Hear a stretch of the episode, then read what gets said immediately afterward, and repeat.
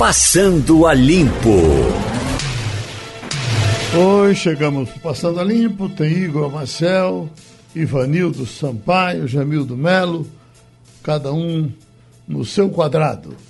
Aqui chegando recados de todas as partes, por exemplo, Rodrigo Misael, de Maringá, está dizendo aqui estão fechando tudo, ele está no Paraná.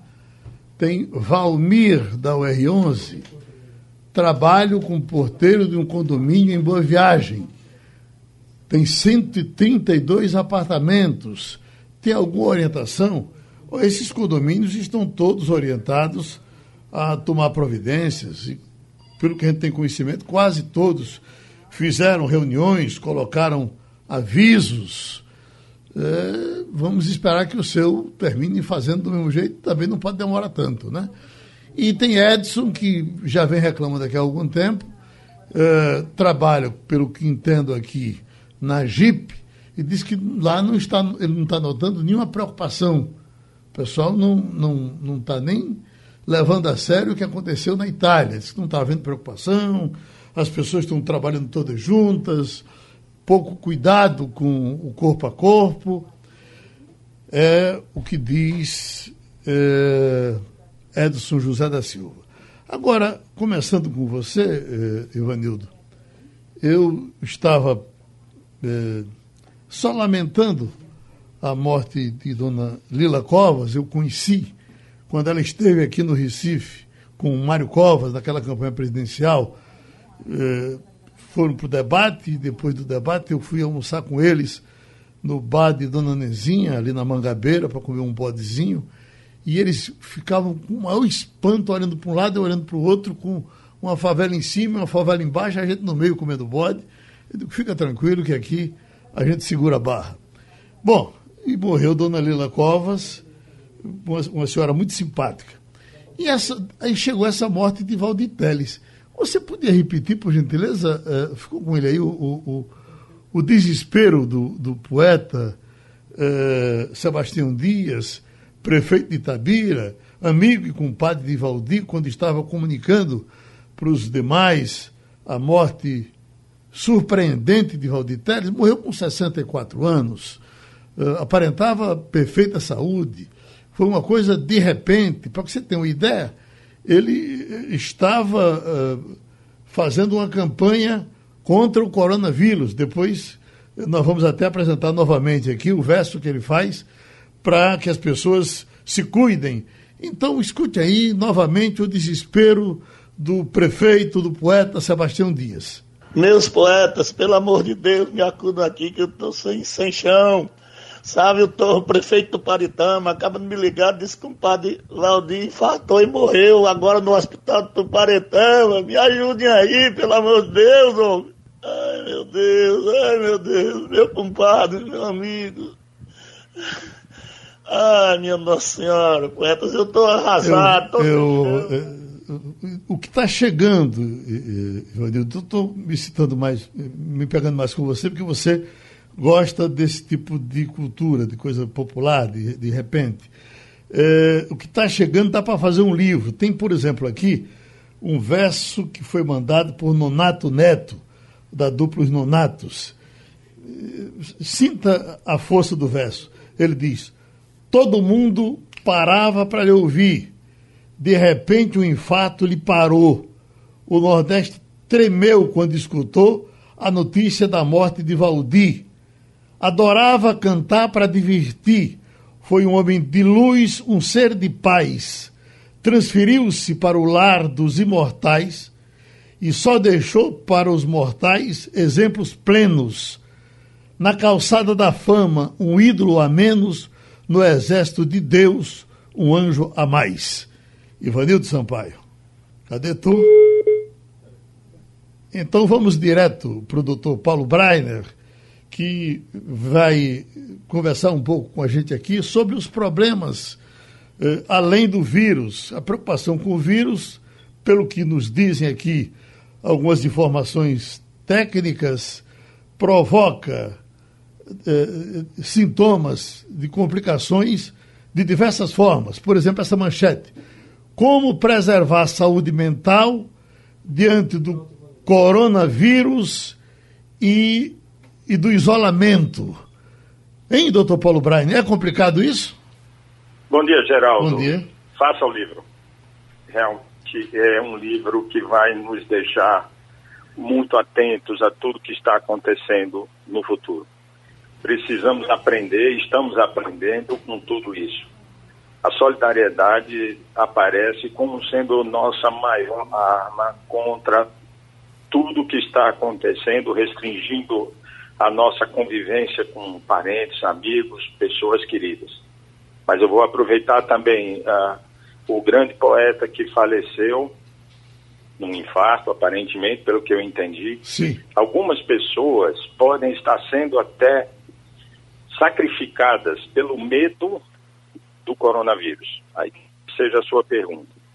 Esse medo, aí eu estou passando mal, eu estou com dor no peito, essa dor parece que vai para o meu braço, mas eu não vou chamar o socorro porque o socorro também está tá atendendo quem tem o corona, então vou pegar o corona. Então esse seria um paciente salvo nas emergências. Paciente com apendicite, paciente com emergências médicas que podem ser resolvidas sem nenhum problema posterior para você, retardando o diagnóstico pelo medo. Medo, tristeza. Precisamos ser prudentes. Raiva.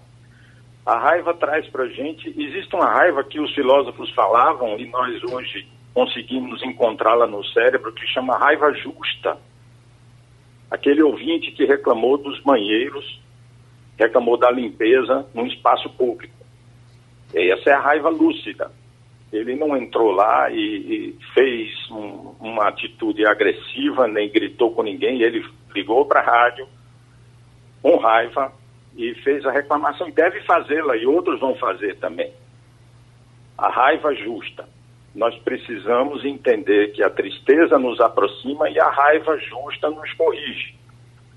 Hoje, coronavírus, a segunda pergunta que você me fez, tem trabalho publicado no John Hopkins, lá em Baltimore, uma das mais importantes universidades do mundo, nos Estados Unidos, estudando a progressão das, do, da, do coronavírus em vários países do mundo. Nós, estatisticamente falando, estamos indo bem. Dentro do caos, dentro da, de tudo que está de ruim acontecendo, as nossas curvas mostram otimismo para o ruim, ou seja, não aponta para o pior cenário, como a Itália e a Espanha. Aponta para um cenário com menos perdas, menos doentes. Parece que até agora estamos fazendo o dever de casa. O doutor Paulo, já que o senhor falou de, de Valdir Teles, ele eh, morreu logo após gravar esse, eh, eh esse, esse, essa poesia, esse verso, que ele eh, fez para pedir limpeza, para pedir cuidado com o coronavírus. Veja que coincidência. Claro que talvez seja só coincidência, ou ele estava muito chocado na hora de fazer. Escute ele. Se vacina, higiene é a nossa prevenção. Se faltar álcool gel, use o sabão, lave a boca, as mãos e a narina. Siga todas as lições que o médico ensina pra você ficar livre desse mal. Este vírus para muitos é fatal, mas quem tem consciência não se ilude. O maior inimigo da saúde já virou um problema mundial. Pronto, foi bem dado o recado, doutor Brainer? Maravilhoso, Geraldo, uhum. maravilhoso. Ou seja, vamos cuidar um dos outros. Não é necessário tanta tristeza, não é necessário tanto medo. Vamos raciocinar vamos entender, procurar na nossa linguagem, naquilo que é suficiente, entender o que está acontecendo. O medo nos enfraquece quando ele dura muito. Todo mundo já sabe que no momento de estresse, ou quando passou por um estresse de desemprego, de problemas na família, adoeceu mais. Se ficarmos em casa dessa forma, nós vamos adoecer. Agora não. Vamos nos ater àquilo que é verdade. Cuidado com as mentiras, cuidado com aquelas pessoas que compartilham mensagens e informações mentirosas. Vamos sempre procurar as fontes corretas. Vamos lhe dar um abraço, doutor Paulo Brainer, um abraço à distância, como são todos os abraços nesses tempos. Agradecer outra colaboração que o senhor faz aqui com o Passando a Limpo. Jamildo Melo, essa uh, discussão vai ter eleição, não vai ter eleição, ela uh, vai prosperar? Uh, já o presidente da Câmara disse que é contra, acha que deve ter a, a eleição normal que está aí programada para prefeitos e vereadores. Muito, muito bom dia, Geraldo, muito bom dia, ouvintes, bom dia, Igor. Uh, veja, desde a semana passada a gente levantou isso aqui com o presidente local do Podemos e também candidatos que defenderam essa tese. Tudo vai depender do centrão. Eu acho que vai depender também da evolução do quadro da doença em todo o país. Mais na frente, se as coisas aliviarem, eu acredito que não haverá necessidade.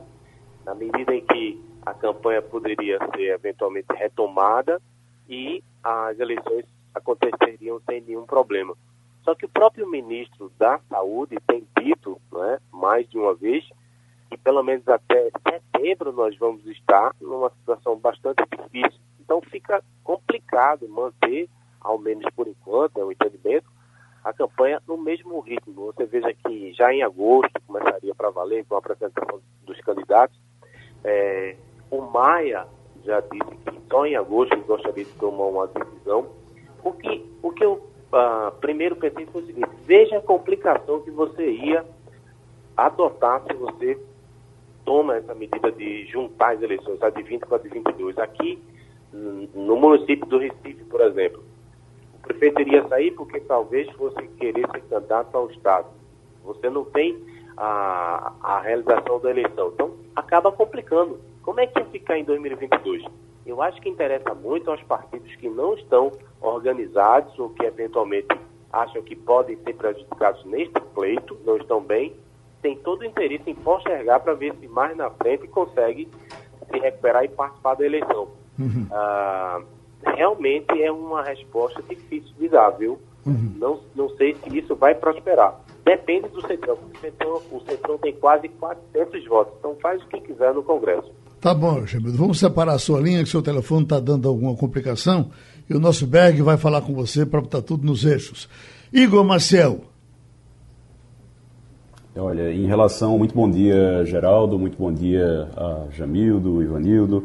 A gente, o que a gente tem na verdade em relação às eleições até agora é que o TSE não quer mexer por enquanto, mas a gente tem algumas coisas que precisam ser feitas de imediato. Não se trata nem apenas da votação lá no dia 4 de outubro, mas o calendário eleitoral ele já está em curso. Então você já tem alguns prazos. Como é que vai, como é que você vai lidar com esses prazos? Por exemplo, dia 4 de abril, você tem prazo para desincompatibilização. Desincompatibilização para quem trabalha no setor público, é secretário ou ocupa algum cargo numa secretaria e quer ser candidato. Depois do dia 4 de abril, pelo calendário atual, ele não pode continuar sendo, ele não pode continuar trabalhando nesses cargos, ele vai precisar sair. Então, o que é que vai? Vai, vai continuar valendo dia 4, e aí com as prefeituras é, num, e, os, e, os, estados num esforço danado por conta do coronavírus, o pessoal vai sair agora do trabalho, vai passar para outra pessoa, vai ter que trocar o, o, o, posto. Como é que vai ser isso se não mudarem o calendário? Fica difícil. Uhum. Uh, Ivanildo Sampaio, o que chama a atenção, mais uma coisa que chama a atenção desse coronavírus, é como ele está pegando pessoas conhecidas, quer dizer, matou o presidente do Santander na Espanha. É, o, o Plácido Domingos está com, com o, o vírus. É, Angela Merkel está em quarentena. E, e, vai indo por aí fora. Aqui pegou o presidente do Senado. É, é o bicho tem sido seletivo para pegar gente é verdade, to, do, do, topo, não é isso? É, o, é, o vírus não respeita é, condição social, não. É, quando a febre, a febre é, espanhola chegou no Brasil, matou o presidente da República, da época. Então a gente precisa é, se conscientizar de que temos sim que obedecer essas instruções que estão sendo passadas pelas instituições de saúde. Pouso, é, resguardo, não se submeter aí a, a, a, a estar no meio de aglomerações, evitar passeatas, como foi feita recentemente, contra ou a favor, enfim. É, como você falou, muita gente importante foi, foi é, é, está sendo vítima do coronavírus e mais gente vai ser. Então, não custa ter cuidado e se precaver. E o perigo, Ivanildo, quando esse negócio chegar nas pessoas que não, não têm dinheiro, não podem se cuidar. Se você, com condições, com dinheiro, está tendo esse problema, imagina quem não tem, né? Geraldo, quem não tem água, sequer. Sim. Você tem, quantas falou aqui no programa de reclamações sobre falta d'água no Morro do Recife, na periferia, que passa 15 dias sem receber uma gota de água. Como é que esse pessoal vai fazer, pelo menos para lavar as mãos? Então é um negócio complicado, muito complicado e que é, talvez é, o governo, todos os governos estaduais e o governo federal não ainda atentado para essa necessidade, que é premente. Não é? Uhum. O, eu, eu, lembro que não tem 15 dias a gente estava entrevistando uma moradora do bairro de Casa Amarela dizendo que pingava água na casa dela a cada 10 dias. Pingava. Uhum. Então, quer dizer, não, não, não tem como você esquecer um problema como esse. Agora, você voltando ao caso que você é, agora acabou de comentar, Jamildo opinou sobre o adiamento das eleições, eu acho que o Jamildo está absolutamente correto. Não, não, você não mexe só dizer assim, vamos adiar as eleições, tem um monte de consequências ao redor disso. Na desincomputabilização, é, extensão do mandato dos atuais prefeitos. Quer dizer, não é uma coisa fácil você simplesmente suspender as eleições. Vamos dar um tempo ao tempo e saber mais tarde como é que vai se tratar desse problema, não é verdade? Uhum. Seguimos, muito importante que a gente escute agora o empresário João Carlos Paz Mendonça, presidente do Sistema Jornal do Comércio e de Comunicação e do Grupo JCPM. A visão dos empresários, como é que eles estão vivendo nesse momento tão complicado para todo mundo. Antes disso, doutor João Carlos, o senhor é que é uma pessoa muito disciplinada em tudo, como é que pessoalmente o senhor está se comportando para não pegar a doença? É, eu estou comportando como as autoridades anunciaram e sugeriram. Então eu estou é, em quarentena e com toda a cautela, e, cuidando, porque a saúde é, é o principal. E, e já a minha faixa etária é uma faixa etária de ter cuidados especiais e eu já vivi muito, mas eu tenho ainda um trabalho muito grande pela frente. Ainda espero contribuir muito com, com as pessoas de Pernambuco. Uhum. Agora o senhor é um homem de muitos amigos. Como é que está fazendo? Está conversando com os amigos por telefone? Recebe algum? Ou é cada qual do ser cada qual? Não, não recebo, não recebo ninguém. Eu, nós temos é, ligações, eu estou acompanhando os movimentos que são feitos pela sociedade civil. É, um para o, para o português, muito bom. Esse, inclusive, eu não tive participação. A única coisa foi procurado pelo amigo que perguntando se era uma ideia boa. Eu disse ótima e vai em frente. Foi o único trabalho que eu tive até agora.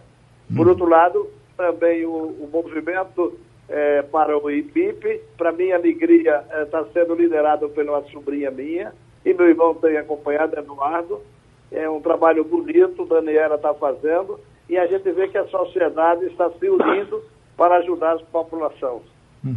Agora, os, os, uh, as preocupações estão parando, os, os seus negócios e as suas despesas não param. Como é que fica? Como é que a gente trabalha numa situação dessa? Olha, a minha preocupação maior é como a gente é, é, dá condições para que as pessoas não sejam atingidas por esse vírus. Eu acho que o outro é para se estudar lá na frente. É, é, realmente é preocupante, mas não é o principal. O principal agora é cuidar da saúde das pessoas. Isso é que é muito importante. Naturalmente, não só o meu assunto. Nós temos vários empresários que têm muita dificuldade. É, que tenho certeza que vai faltar caixa para uso, não tem condições de pagar salários, porque inclusive os escritórios estão fechados. É uma situação realmente difícil, não é para se brincar com o momento atual. Ivanildo Sampaio. Bom dia, senhor João Carlos. É, os governos, tanto o governo quanto os governos estaduais têm tomado várias providências para diminuir o impacto do coronavírus na, na sociedade. O que é que o senhor acha que foi feito, bem feito, e o que é que não foi feito, precisa ser feito? Olha, eu, eu acho que o negócio é de, é de base, né? É, o assunto não é agora emergencial. O emergencial está sendo feito pela sociedade civil, que está ajudando recursos, e deverá continuar. Eu não venho acompanhando a, as atividades é, dos governantes. Eu acho que todos estão preocupados, trabalhando, e tem um desafio pela frente, porque o que nós temos de infraestrutura é realmente preocupante. Uhum. Igor Marcel. Doutor João Carlos, é, muito bom dia. A gente é, tá, a gente viu hoje, a principal manchete hoje é a questão da suspensão do contrato de trabalho por quatro meses dentro de uma medida provisória que foi apresentada pelo presidente Jair Bolsonaro. É, como é que o senhor está vendo essa medida? O senhor acredita que ela pode amenizar o número de demissões ou não? E como é que ficam os trabalhadores nesse caso? É, eu não vi a, a medida provisória, mas eu acho que tem que tomar algumas, algumas atitudes porque realmente não é tão simples como as pessoas pensam. Todas as medidas têm efeitos colaterais, então tem que verificar quais os efeitos colaterais. Ao você fechar um shopping, ao você fechar uma indústria, fechar uma loja, você não sabe que está fechando também a entrada de recursos e, e, e tem os seus funcionários e tem os seus clientes. Precisa um pouco mais de tranquilidade, de calma, de avaliar e principalmente avaliar em todas as medidas os efeitos colaterais dessa medida. Ou tem essa visão, ou a visão emocional não funciona. Seu João Carlos, tem uma manchete aqui que assusta, escute ela.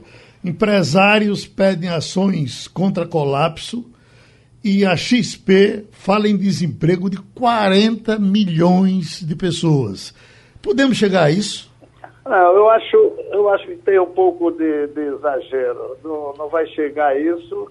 É, os empresários vão fazer todo o esforço para manter os seus funcionários, porque o mundo, o mundo roda, mas vai chegar e as pessoas estão, tem gente treinada. O que tem que haver é, é os governos, inclusive, dar condições para que as empresas que não tenham é, recursos para pagar seus funcionários, ou, ou através de acordos, etc., mas que paguem para manter o emprego. Porque quando abrir, o, o, o, é, para acabar essa oportunidade, nós vamos ter é, realmente voltar tudo normal. O problema é chegar até lá.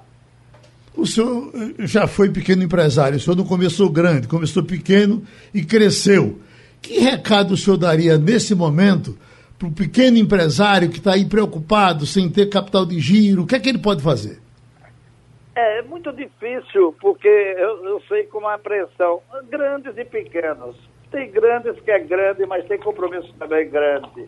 O problema é que tem parte do governo, que tem toda a sua força, tem todos os seus recursos, tem vários bancos, é financiar esse pessoal, é ter, ter tranquilidade. É, os impostos provavelmente vão ser é, o prazo para pagamento, porque não é justo que receba o dinheiro Hoje, o, o Estado ou a União receba os recursos agora de quem não tem esse recurso.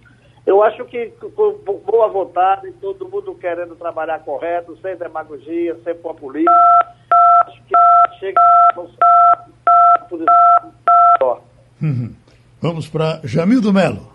É, muito bom dia, doutor João Carlos. Olha, a audiência do telejornalismo em todo o país está explodindo. As pessoas estão buscando informações com credibilidade.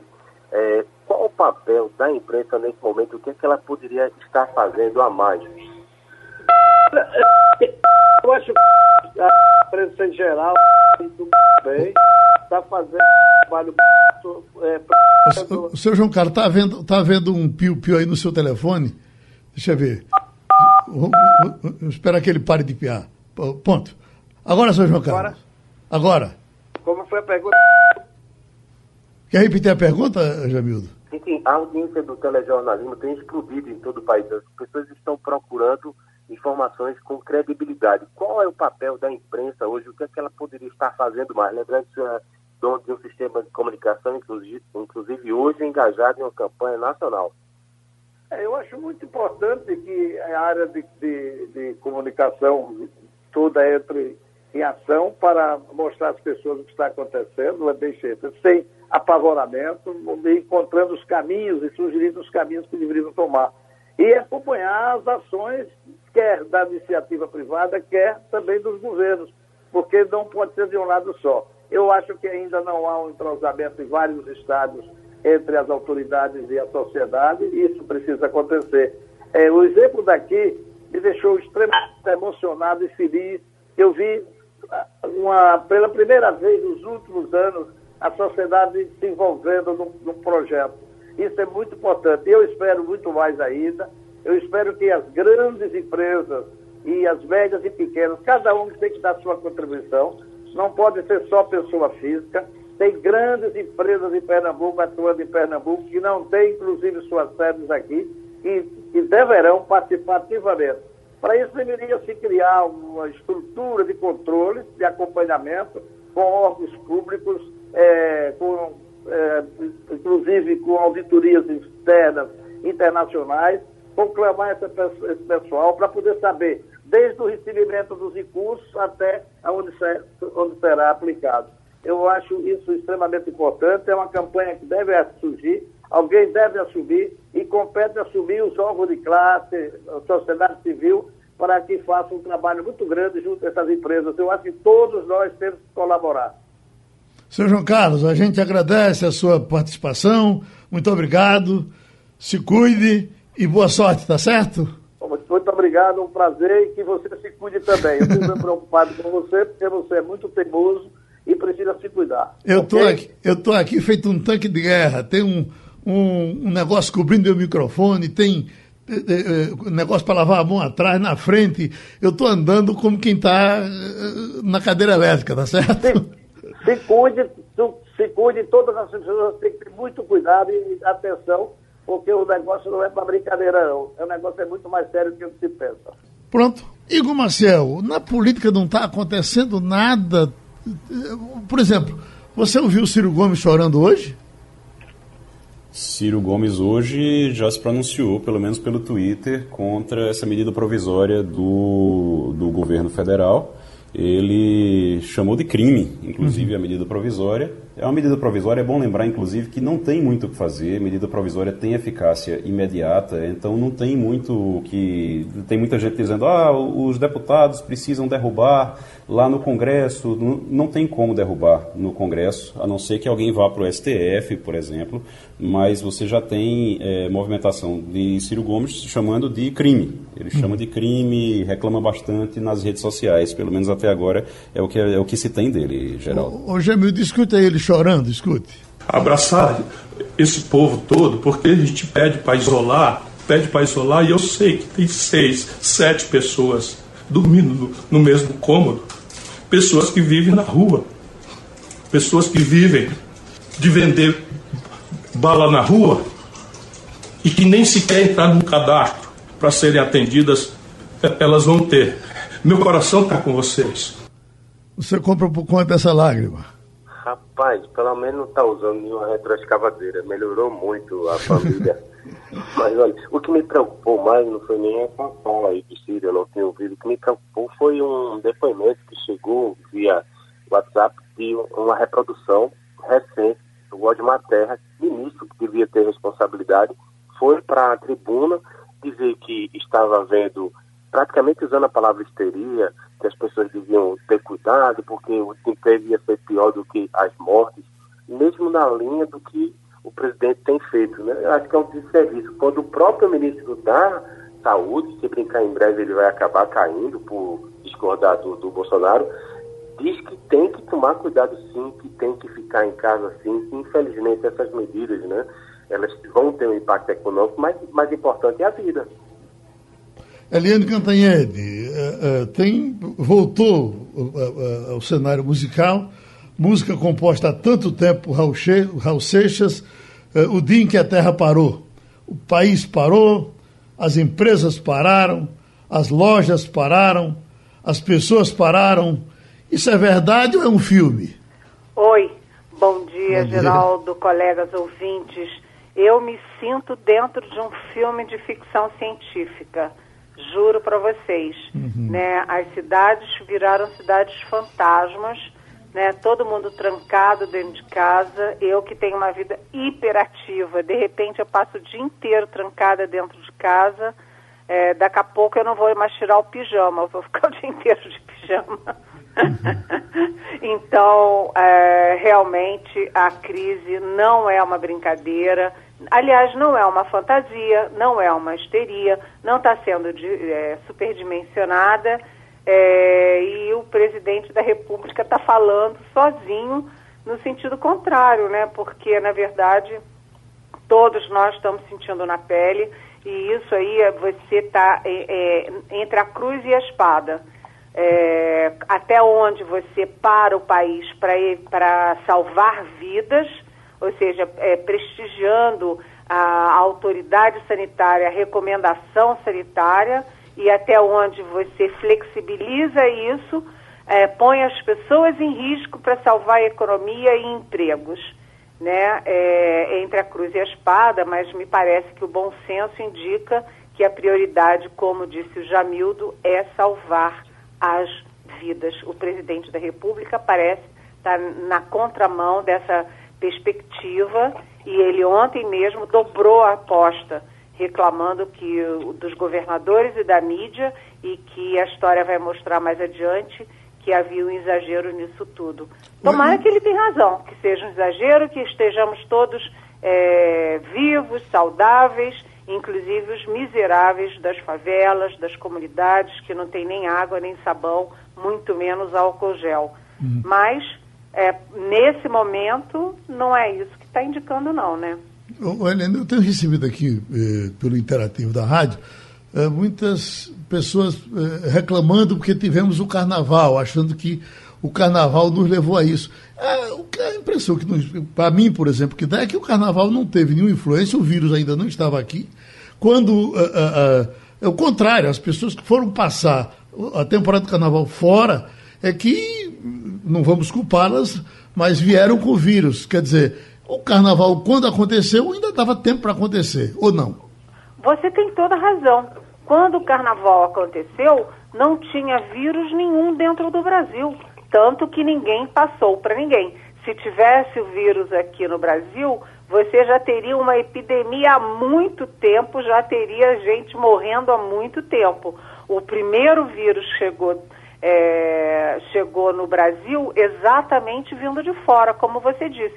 As pessoas foram passar o carnaval fora, foram passar as férias fora e trouxeram o vírus da China, o vírus da Itália, o vírus da Europa toda, o vírus dos Estados Unidos, porque de onde veio o vírus que atingiu 23 pessoas da comitiva do presidente Jair Bolsonaro, inclusive gente do entorno dele. Olha, o chefe do GSI pegou, o chefe do cerimonial, o chefe da SECOM, a, Secretaria de Comunicação, o chefe dos ajudantes de ordem, o chefe da segurança. Essa gente tem contato direto com o presidente da República dia e noite. De onde que eles trouxeram esse vírus? Dos Estados Unidos. Então, no carnaval, é, não tinha vírus nenhum. O vírus veio de fora e agora está com transmissão comunitária. Porque é o seguinte: primeiro vem de fora como é, é o, a contaminação importada. Depois a contaminação local, em que o, quem trouxe de fora passa para alguém no Brasil. E, enfim, a transmissão comunitária, em que você não sabe mais quem transmitiu para quem. E a situação do Brasil hoje é a transmissão comunitária. Muito diferente do carnaval, em que não tinha vírus nenhum aqui. Ivanildo Sampaio. Bom dia, Eliane. É, Bom igual, dia. igual a você, eu também estou sem tirar o pijama já há quase uma semana. Mas ó, veja bem, você ontem fez um artigo muito interessante quando você fala é, no colapso do país. E Hélio Gaspari também fez outro, que me chamou muita atenção. Quando ele diz que nós hoje temos mais Brasil e menos Brasília, como pregava o presidente. Você acha que a ação dos governadores tem sido exagerada? Estão tirando algum proveito disso? Ou o governador do, do Rio quanto de São Paulo estão fazendo aquilo que se esperava deles? Olha, eu acho que eles estão fazendo o que tem que fazer, porque é, nenhum deles é, é médico, mas todos eles estão atendendo a orientação da Organização Mundial de Saúde, do Ministério da Saúde, das autoridades que entendem o que fazer nessas horas. E a recomendação que foi feita pela Angela Merkel na Alemanha, pelo é, é, o primeiro-ministro do Reino Unido, o presidente da França, o próprio presidente dos Estados Unidos, enfim, de todo mundo, do, o primeiro-ministro do Canadá, todo mundo na mesma direção. Como não tem vacina e não tem remédio específico, o que você pode fazer nessa hora é isolamento para é, quebrar a transmissão do vírus. Cada um de nós que fica em casa evita, mata é, é, milhões, se não bilhões de vírus, porque esses vírus caem na, na, no chão, caem na atmosfera, caem na grama e lá ficam sem ter um hospedeiro. Se a gente está ali, a gente vai pegar e vai ser não apenas hospedeiro, a gente vai ser transmissor, sabe-se lá para quantas pessoas. Então, como não tem outra forma, não tem vacina, não tem nada, é isolar as pessoas para que não haja contato direto e que não haja contaminação. Cada contaminado passa para muitos outros. Então você tem que interromper essa cadeia. Os governadores estão indo muito bem, estão dando a devida importância, estão fechando tudo, estão mantendo as pessoas em casa e é isso que precisa fazer. Uh, já o presidente da República defende até que realizem-se cultos evangélicos, dizendo que o pastor é que tem que é, decidir. Não é o pastor, não. É a autoridade que tem que manter a decisão de não ter aglomeração. A aglomeração nesse minuto é sinal de contaminação e de morte. A gente não pode brincar com essas coisas. Ô, Eliane, é, mesmo tomando medidas muito duras e acertadas, é, o prefeito de São Paulo, Bruno Covas, numa pesquisa realizada neste final de semana, apareceu com uma rejeição, um primeiro 35 pontos percentuais de rejeição. Será que a, a, a, a população não está entendendo as mensagens dele, as, as, ações dele? Ou porque ele já vinha ruim mesmo, antes de, de, de estourar uh, o coronavírus? Olha, hoje saíram duas pesquisas, exatamente hoje. Saiu um Datafolha e um Ibope. O Datafolha é, diz que só 35% consideram que o presidente Jair Bolsonaro está se saindo bem nessa crise é, 54% consideram que os governadores estão saindo bem na crise. E 55% acham que o Ministério da Saúde está saindo bem na crise. No, isso no Datafolha. Eu achei importante porque vejam a defasagem entre a percepção do Bolsonaro e a percepção do Ministério da Saúde. É como se o Ministério da Saúde não tivesse nada a ver com o Bolsonaro, que na verdade está sendo um pouco isso. O Bolsonaro faz uma coisa, o Ministério da Saúde faz outra. O Ministério da Saúde fala uma coisa, o Bolsonaro fala outra. Então, 35% apoiam as posições do Bolsonaro e 55% o, o Ministério da Saúde. Donde, Ivanildo, a gente não gosta de fofoca, mas donde algo me diz que o ministro Luiz Henrique Mandetta vai começar, se já não começou, a entrar em colisão com o presidente. O presidente vai ficar com ciúme. E no é, Ibope, dá que 48% dentro da cidade de São Paulo desaprovam Bolsonaro, mas 44% desaprovam também o governador eh, Dória nessa crise e 44% desaprovam o prefeito. Ou seja, a população está desaprovando todo mundo. Oh, Eliane, na, na mídia oficial, muito pouco, uma ou outra opinião, mas na mídia social é uma tempestade de, de informações, eh, às vezes até alteradas, eh, colocando a China como grande culpada pelo vírus no mundo. Eh, a, que, a quem interessa isso? Pois é, a quem interessa isso? Isso faz parte de um jogo dos grandes, né? das grandes potências, porque a gente sabe que os Estados Unidos é, temem que a China venha ultrapassá-los como o, o, a economia número um do planeta, a grande potência do mundo. Isso pode acontecer, não se sabe em quantas décadas, mas a China está a caminho de ultrapassar os Estados Unidos. Então tem uma briga dos Estados Unidos com a China e tem uma briga particular do Trump contra a China. E o Brasil tem, tem lado nessa história, quer dizer, o Brasil não, né? A cúpula do governo tem.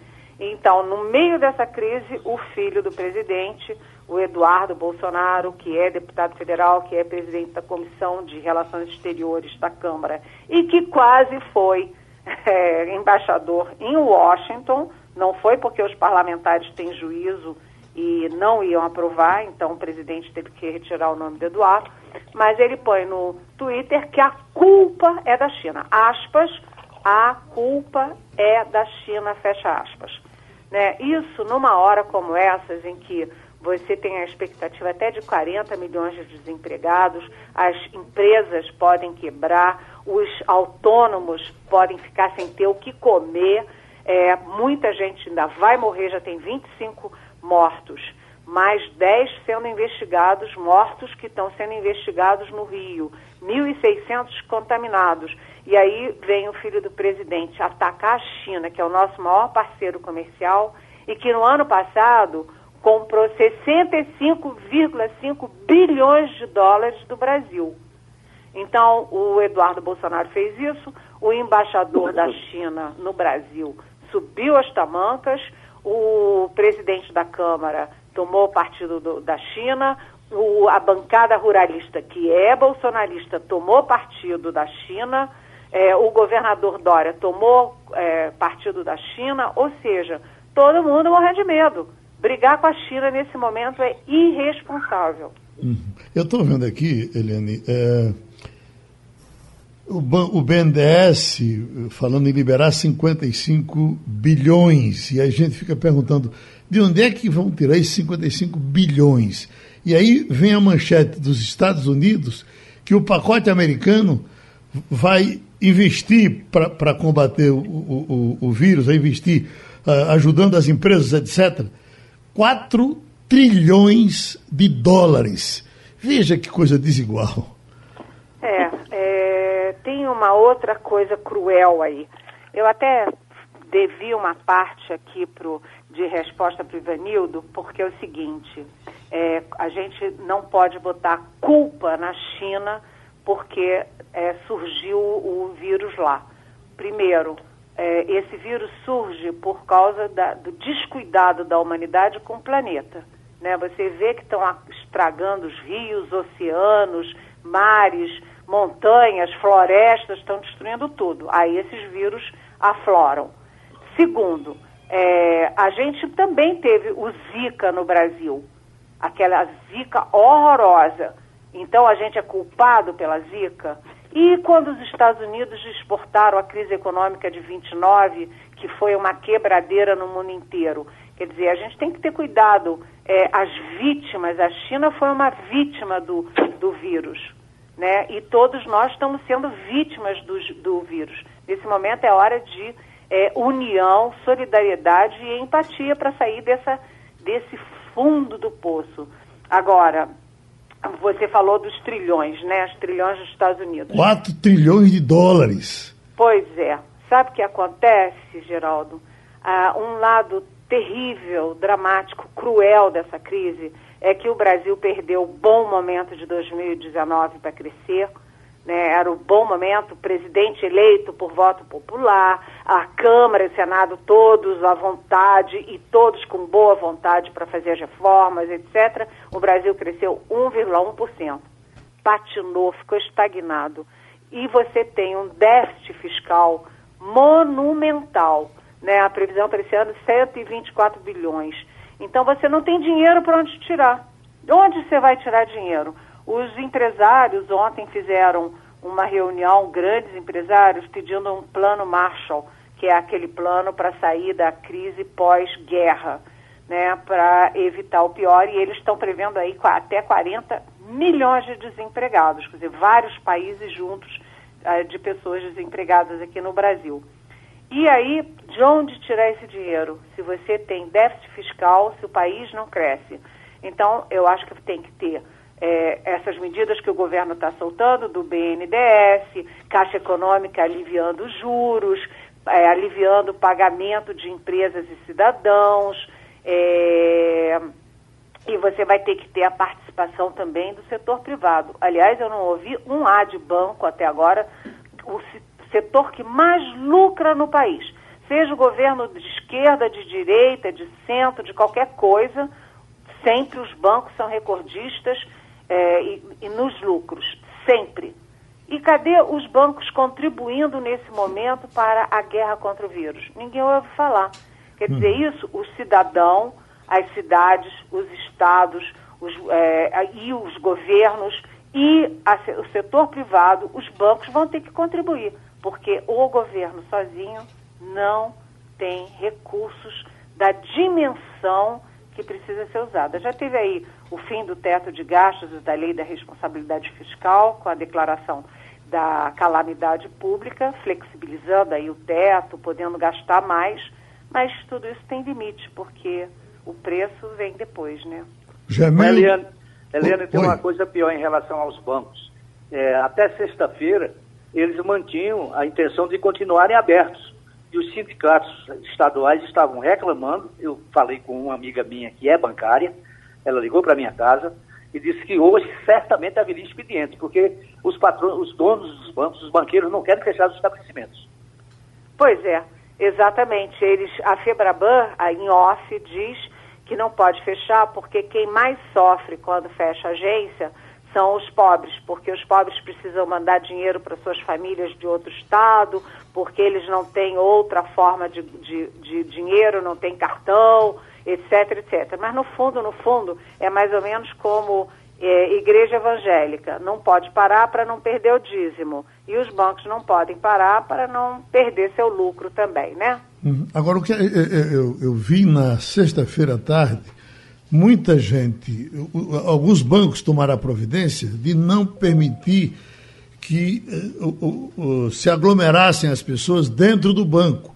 Aí iam entrando de uma em uma, duas em duas pessoas para o atendimento. Só que ficavam uma em cima da outra na entrada do banco. Atenção, minha gente, se você tiver por, por obrigação que ficar numa fila, faça como os médicos, os médicos estão recomendando, procure uma distância de um ou dois metros de uma pessoa para outra. Não fique no empinhamento, porque isso é complicado para você. Entenda isso. Vamos com Igor Marcel. Ô, Eliane, é, muito bom dia. A gente está acompanhando uma movimentação para em torno de, do adiamento das eleições. Está se procurando adiar eleições ou pelo menos modificar o calendário eleitoral que já está em curso. Tem se falado alguma coisa em Brasília? O que é que você tem conversado com suas fontes? O pessoal está disposto a fazer mudanças em relação à eleição? Tá, tá. Isso aí é uma discussão que já estava ali nos bastidores né, intramuros e que foi levantada nesse fim de semana pelo ministro da Saúde, Luiz Henrique Mandetta. Ele aventou essa possibilidade de cancelar as eleições, ou adiar as eleições de outubro, e eu acho que faz todo o sentido do mundo, mas o presidente da Câmara, Rodrigo Maia, foi na direção contrária. Rodrigo Maia é, é contra a presidente da CCJ, Comissão de Constituição e Justiça do Senado, a Simone Tebet, que é uma voz que tem sido cada vez mais ouvida no ambiente político, ela também é contra. Então, enfim, eu acho que os candidatos são contra, mas que muita gente que não é candidato vai ser a favor de cancelamento. Até porque é o seguinte, eleição exige é, articulação, exige gente na rua, exige aglomeração, exige contato e exige muito recurso. Né? Tem, inclusive tem gente que def, defende adiar a eleição e pegar ó, aquele fundo eleitoral de 2 bilhões e transferir todo integralmente o fundo eleitoral para o combate ao vírus. Eu acho que seria, do ponto de vista de marketing político, muito bom para, para é, deputados, senadores, para os políticos, porque não é hora de se fazer guerra política e não é hora de se pensar em eleição. Acho que ninguém está com cabeça para isso, muito menos o eleitor. Jamildo Melo. Obrigado, eh, Geraldo. Uh, muito bom dia, Eliane. Veja, eh, eu queria insistir no ponto que Ivanildo falou, que para mim é o mais importante, que é a questão do entendimento das autoridades. Você veja que nos Estados Unidos, nos Estados Unidos, Trump é quase um alento. Ele está dando dinheiro para a população, porque sabe que precisa superar esse momento, ele está mandando fazer testes, ou seja, reagindo em conformidade com os estados. Aí aqui você vê o Victor dizer que o governador, o presidente, é, só fala com eles por carta. Foi sintomático para mim que ele tenha feito uma live com a Fiesp e até agora não tenha reunido, chamado os governadores para um, uh, um gabinete de crise. Ou seja, como é que a gente vai conseguir sair desse momento se as autoridades não se entendem?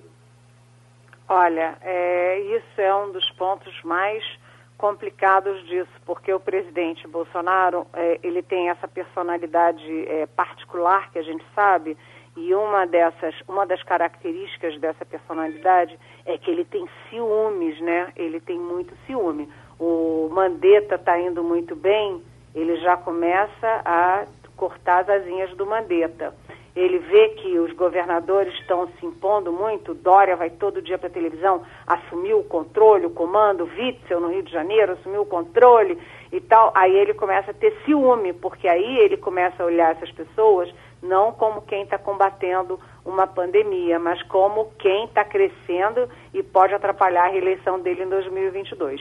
O, quem falou tudo ontem muito bem foi o Helder Barbalho, que é do MDB, e é o governador do Pará. O Helder Barbalho foi para a mídia dizer que recebeu uma comunicação do Palácio convocando para uma teleconferência entre governadores e presidente. E ele foi para o Palácio, passou o dia inteiro lá e não teve mais nenhum sinal, ninguém deu nenhum oi de volta para ele. Então ele diz que não dá para esperar o presidente da República, não dá para esperar o governo federal uh, de braços cruzados, que cada um tem que tomar sua iniciativa mesmo, não pode ficar parado. E uma das questões que está pegando muito é a questão dos voos. Porque o Witzel, por exemplo, ele cancelou voos vindo do exterior lá para o Rio. E o Bolsonaro diz que isso é uma questão federal que depende da ANAC. Então começa todo mundo batendo a cabeça. Há também outras questões é, de fechar loja, de não fechar loja, de fechar culto, de não fechar culto, o Bolsonaro numa posição e os governadores na outra. Agora, cá para nós, em família, o Mandetta está muito mais no lado dos governadores na prática do que do lado do presidente, porque a, ótica dele é a ótica sanitária, de saúde, né? E a do Bolsonaro é uma ótica mais política e com viés também econômico. Eliane, boa sorte para tu. Vamos tanger o vírus e vamos em frente, tá certo? Vamos vencer esse vírus. Todo mundo, olha, isolamento. Beijão. ok. Bom, pode, uh, podemos dispensar os amigos que estão no Passando a Limpo. Ivanildo, Igor, Jamildo. Uh, o tempo já passou, nós vamos só ocupar um pouquinho de espaço aqui com uma amiga que veio dos Estados Unidos e veio com o coronavírus. É, eu não vou dizer o nome dela, se ela quiser depois dizer que diga, mas eu não vou dizer. É, não vou dizer em que, em que estado do Brasil ela está, ela está no Brasil, ela é brasileira, mas ela viajou para os Estados Unidos para passar as férias, lá contraiu o, o danado do vírus. Eu conversava com ela, inclusive, quando ela estava nos Estados Unidos, antes do vírus, e depois a gente voltou a conversar, ela disse: Estou com o coronavírus. Eu lhe pergunto. É, é, de que forma você pegou? Você foi para a rua? Pegou em casa mesmo? Como foi? Oi, Geraldo. Oi. Bom dia. É, querido, é, a gente viajou muito, né? Passamos vários estados, fomos para Flórida, fomos para Las Vegas e terminamos em Dallas com a família. Sei. E, na verdade, eu não sei, né? É uma coisa que a gente não sabe aonde pegou, com quem pegou. Não, eu estava de férias, passeando, não, não tem muito. Não sei te responder essa pergunta como eu peguei. Uhum. Agora, em que, é. em que momento você sentiu O que, o, que, o que primeiro você sentiu quando pegou o vírus? Dor de garganta. É, eu tive bastante dor de garganta. E mas você deixa pra lá, né? Põe uma aguinha com sal, é, vai, vai cuidando, mas aí com menos de 48 horas eu tive bastante tosse. Era uma tosse de, de você ter vontade de vomitar, era uma tosse monstruosa. E em seguida um pouco de falta de ar, não muito forte, mais à noite. À noite eu passei cerca de quatro dias ou cinco sem conseguir dormir, tanto tossir. E aí você fica sem voz Aí começa a dor no corpo também, até porque tossir muito deixa seu corpo dolorido, né? A minha febre era, era baixa, mas constante, né? Se eu tomava o remédio, quando ia passando efeito, a febre aparecia, mas sempre baixinha, 38 graus não era nada muito alto, não. O que incomoda mesmo, que ainda estou, é, não, mas não numa, numa intensidade como estava antes, é a tosse. Não tenho mais falta de ar, não tenho mais febre, é, dor no corpo, eu só tenho assim, né, na altura do peito, porque eu acho que é de tossir mesmo. Uhum. A altura do abdômen um pouquinho nas costas, mas não como estava antes, que doía, doía, até as mãos, doía a batata da perna, doía o corpo todo. Nas crises. Esses eram os sintomas. Nas crises, você chegou a ser entubada? Uma vez, uma vez, ele até marcou, né? De, fala comigo aqui. Aí eu não pude, porque na madrugada eu tossi tanto e fiquei com tanta falta de ar que tive que ser socorrida. E, mas foi uma coisa rápida também, fui, mas voltei, não passei nem meio dia lá, e voltei. Hum. É, fui atendida, bem atendida, mas um detalhe, eles não tinham teste para fazer, né? Sim. Fizeram um teste de influenza em mim, é, uma coisa rápida de 15 minutos, um negocinho que põe no nariz, como é o do... nariz na boca, como é o do, do o do corona, fizeram teste para strep, que eles chamam, que é uma bactéria na garganta, deu positivo também. Mas a médica estava extremamente chateada lá onde eu fui atendida no hospital e, os, e outros médicos, porque não tinha teste para todo mundo. E ela tinha certeza que eu estava contaminada, mas tinha que me liberar. É, até chegarem os testes, né? E aí se pôde fazer, me chamaram, se pôde fazer, mas eu fui liberada para casa do jeito que eu estava, com azitromicina, que é o, antibiótico que se usa, e algumas outras coisas, né? Remédio para febre, ah, algumas coisas para tosse, eles têm coisas muito boas lá que funcionam, mas que não resolvem, né?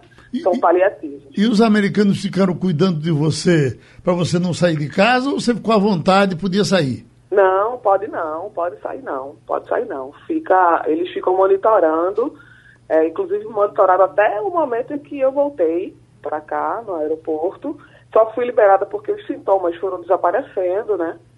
É, e fiquei com, comprometida. Eles mandaram um documento, eu fiquei comprometida de de refazer o teste, porque provavelmente vai dar negativo, né? Eu acho que é assim que eu entendi que a gente ia refazer, que iria dar negativo, eu ainda vou refazer isso essa semana, já marquei. E foi assim, mas é bem difícil, viu? É bem difícil. O pessoal não queira pegar isso não, não dê vacilo não, porque não é fácil, não é nada de morrer, para mim pelo menos. Mas acaba com o seu momento ali, né? E a sua viagem para o Brasil, você veio com que cuidados você veio? Como é que o avião lhe aceitou?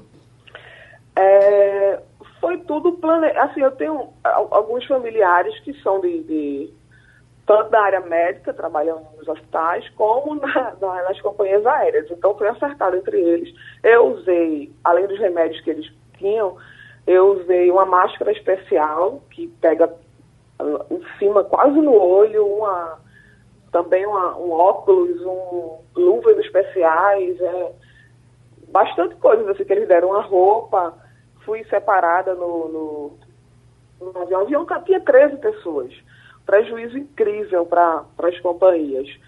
É, o avião que eu voltei. Depois, o, aí sim, os que tinham voltando, eu peguei três aviões, né? O que estava voltando de Miami Fortaleza, fui para Fortaleza primeiro, estava lotado, mas eu fiquei separada houve uma separação. Tinham outras pessoas também com máscara e, e tossindo bastante. Eles têm uma, uma recomendação, inclusive para a tripulação não ficar passando mais entre os corredores. É, é, tá tudo, todo mundo um pouco de pânico né, disso.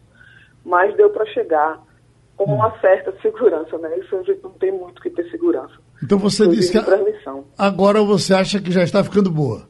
Sim, pelos sintomas, sim. Eu tive uma noite um pouco difícil ainda de tosse, eu pensei que não ia ter mais tosse, mas tive.